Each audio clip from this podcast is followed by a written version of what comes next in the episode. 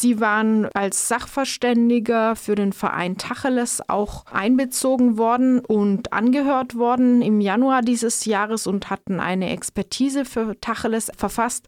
Dabei waren Sie bei der rechtlichen Prüfung zu dem Schluss gekommen, dass Hartz-IV-Sanktionen eigentlich in Gänze verfassungswidrig sind.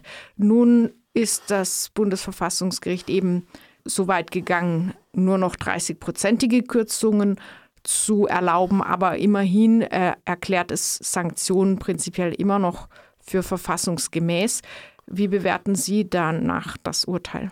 Zum einen muss man das Urteil sicher differenzierter betrachten. Zum zweiten bleibe ich bei meiner Auffassung, dass ich die Sanktionen insgesamt für verfassungswidrig halte. Interessant ist, wie das Bundesverfassungsgericht die Entscheidung begründet. Vielleicht vorab, ich bin sehr überrascht, dass das Bundesverfassungsgericht überhaupt so weit gegangen ist. Man darf nicht übersehen, dass das ein in besonderer Weise politisches Gericht ist.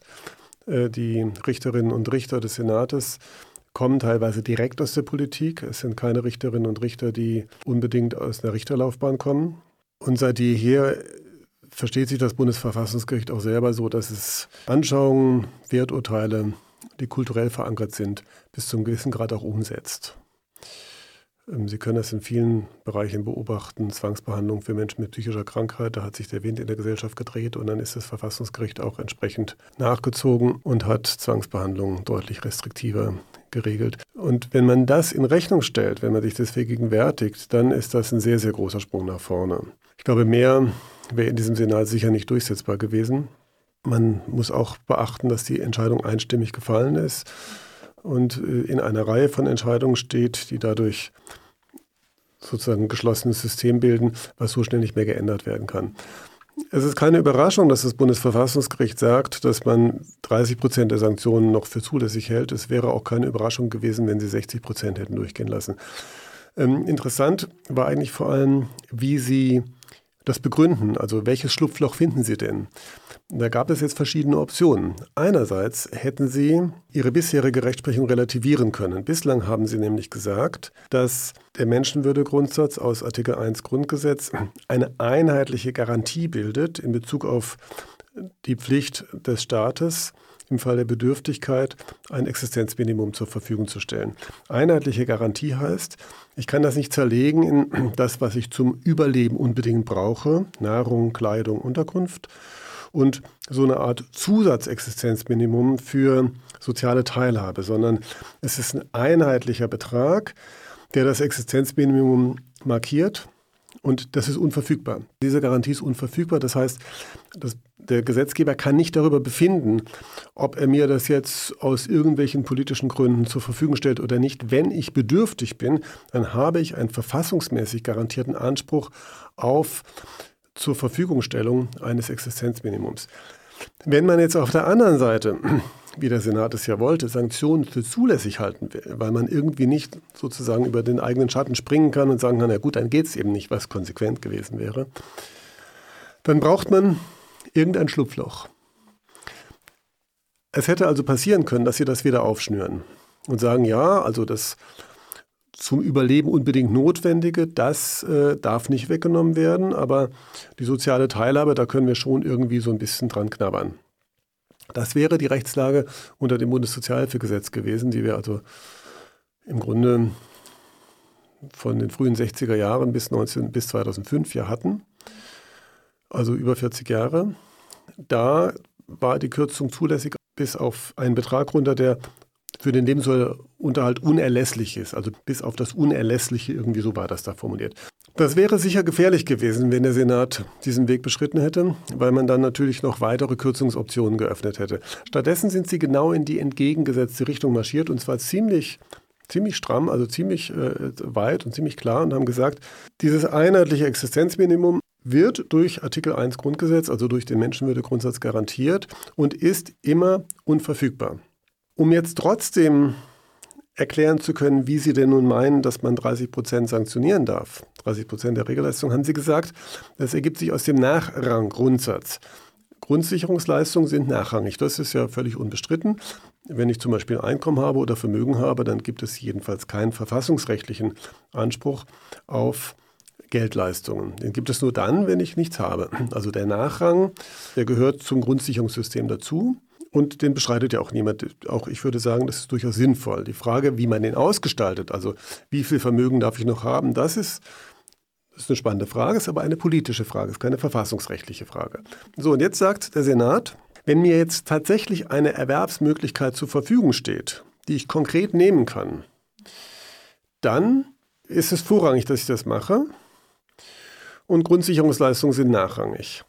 Und dann gehen sie noch einen Schritt weiter und sagen, naja, und wenn ich jetzt eine Möglichkeit kriege vom Jobcenter, die mir zwar nicht direkt ein Erwerbseinkommen sichert, die mich aber dahin führt, dass es irgendwie auch noch von dem Nachrang umfasst.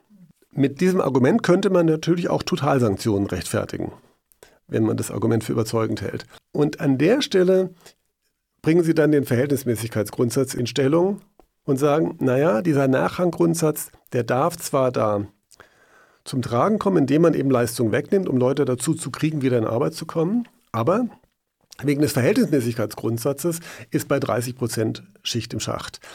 Das ist jetzt nicht wirklich in jeder Hinsicht schlüssig. Es ist aber das Beste, was passieren konnte.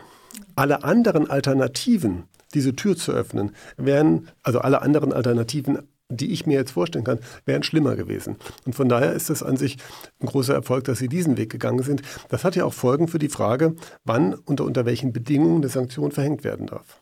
Gibt es da, können Sie da sich schon Konstellationen vorstellen? Welche Folgen wird das haben äh, darauf, wann, unter welchen Bedingungen Sanktionen verhängt werden dürfen? Dazu hat der Senat sehr viel gesagt. Der Senat hat sehr ausführlich und sehr, also ich möchte sagen, deutlich, also in drastischen Worten gesagt, Sanktionen dürfen jedenfalls gar keinesfalls zur Strafe verhängt werden, sondern immer nur als Hilfe, das mag man fragwürdig finden, aber so haben sie es gesagt, immer nur als Hilfe, letztendlich als Hilfe zur Selbsthilfe. Ähm, Sie haben schon sehr deutlich erkennen lassen, dass Sie das jetzige Sanktionssystem tendenziell für ein Strafsystem, für ein Repressionssystem halten.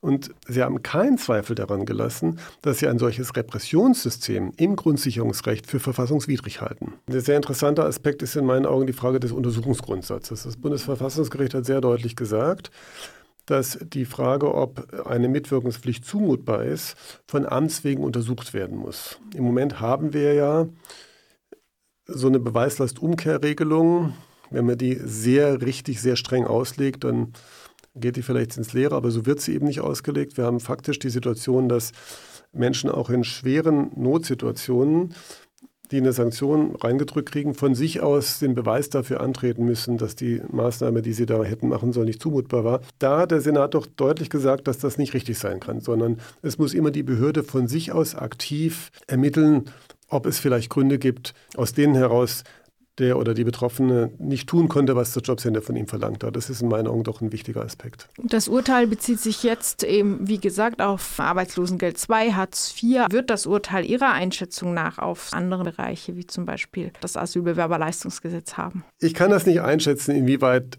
die Entscheidung heute Auswirkungen auf das Asylbewerberleistungsgesetz hat. Ich habe natürlich, als ich da saß und zuhörte, auch darüber nachgedacht.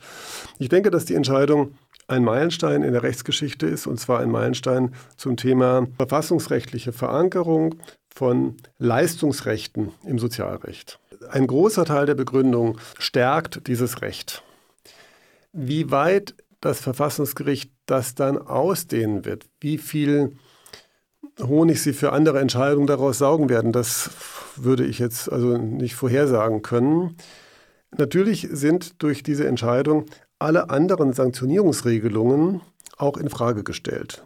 Das betrifft ja nicht nur das Asylbewerberleistungsgesetz, das betrifft auch das sogenannte EU-Bürgerausschlussgesetz. Es gibt ja Menschen, die legal in Deutschland leben und trotzdem keinen Anspruch auf Grundsicherungsleistungen haben. Das ist aus verfassungsrechtlicher Sicht ja auch schwer nachvollziehbar. Es ist ein Verfahren anhängig beim Bundesverfassungsgericht, dessen Ausgang nun umso spannender ist. Da geht es um einen Ausländer, der in Deutschland lebt, kein EU-Bürger und der aber ein Aufenthaltsrecht hat nur zum Zwecke der Arbeitssuche und deshalb von Grundsicherungs Ansprüchen ausgeschlossen ist. Es wird sehr spannend, wie das Bundesverfassungsgericht in dieser Frage entscheiden wird. Schlüssig wäre es natürlich zu sagen, mindestens wer legal sich hier auffällt, hat einen Anspruch, ehrlich gesagt, kann auch die Illegalität eines Aufenthaltes am Menschenwürdegrundsatz nichts ändern. Und da gibt die Entscheidung durchaus Anlass zur Hoffnung. In der Entscheidung steht drin, ausdrücklich, die Menschenwürde muss nicht verdient werden, sondern sie kommt jedem Rechtsunterworfenen, jedem Menschen im Einflussgebiet des Grundrechts zu. Völlig unabhängig davon, wie er sich verhält, auch dann, wenn er sich unmoralisch verhält, wenn er sich in einer Weise verhält, die wir als Gesellschaft nicht akzeptieren.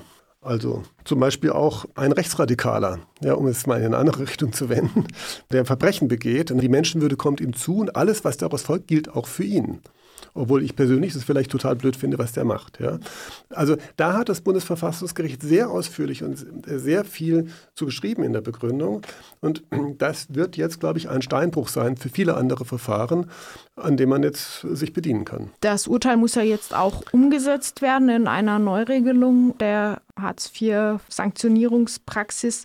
Wie wird und wie sollte Ihrer Meinung nach die Politik mit dem Urteil umgehen? Die Diakonie zum Beispiel hat in einer Pressemitteilung gefordert, dass die äh, Politik ja nicht nur die Mindestmaßstäbe jetzt einhalten müsse, zu denen das Bundesverfassungsgericht ähm, sie jetzt zwingt, sondern ja durchaus auch darüber hinausgehen könnte. In der Begründung des heutigen Urteils kommt sehr deutlich zum Ausdruck, dass es zu dieser Frage innerhalb des Senats sehr unterschiedliche Auffassungen gibt. Es gibt einerseits den Hinweis, dass die Bundesregierung durchaus die Möglichkeit hat, die Sanktionen jetzt auch ganz abzuschaffen. Die Verfassung gebietet ganz bestimmt keine Sanktionen.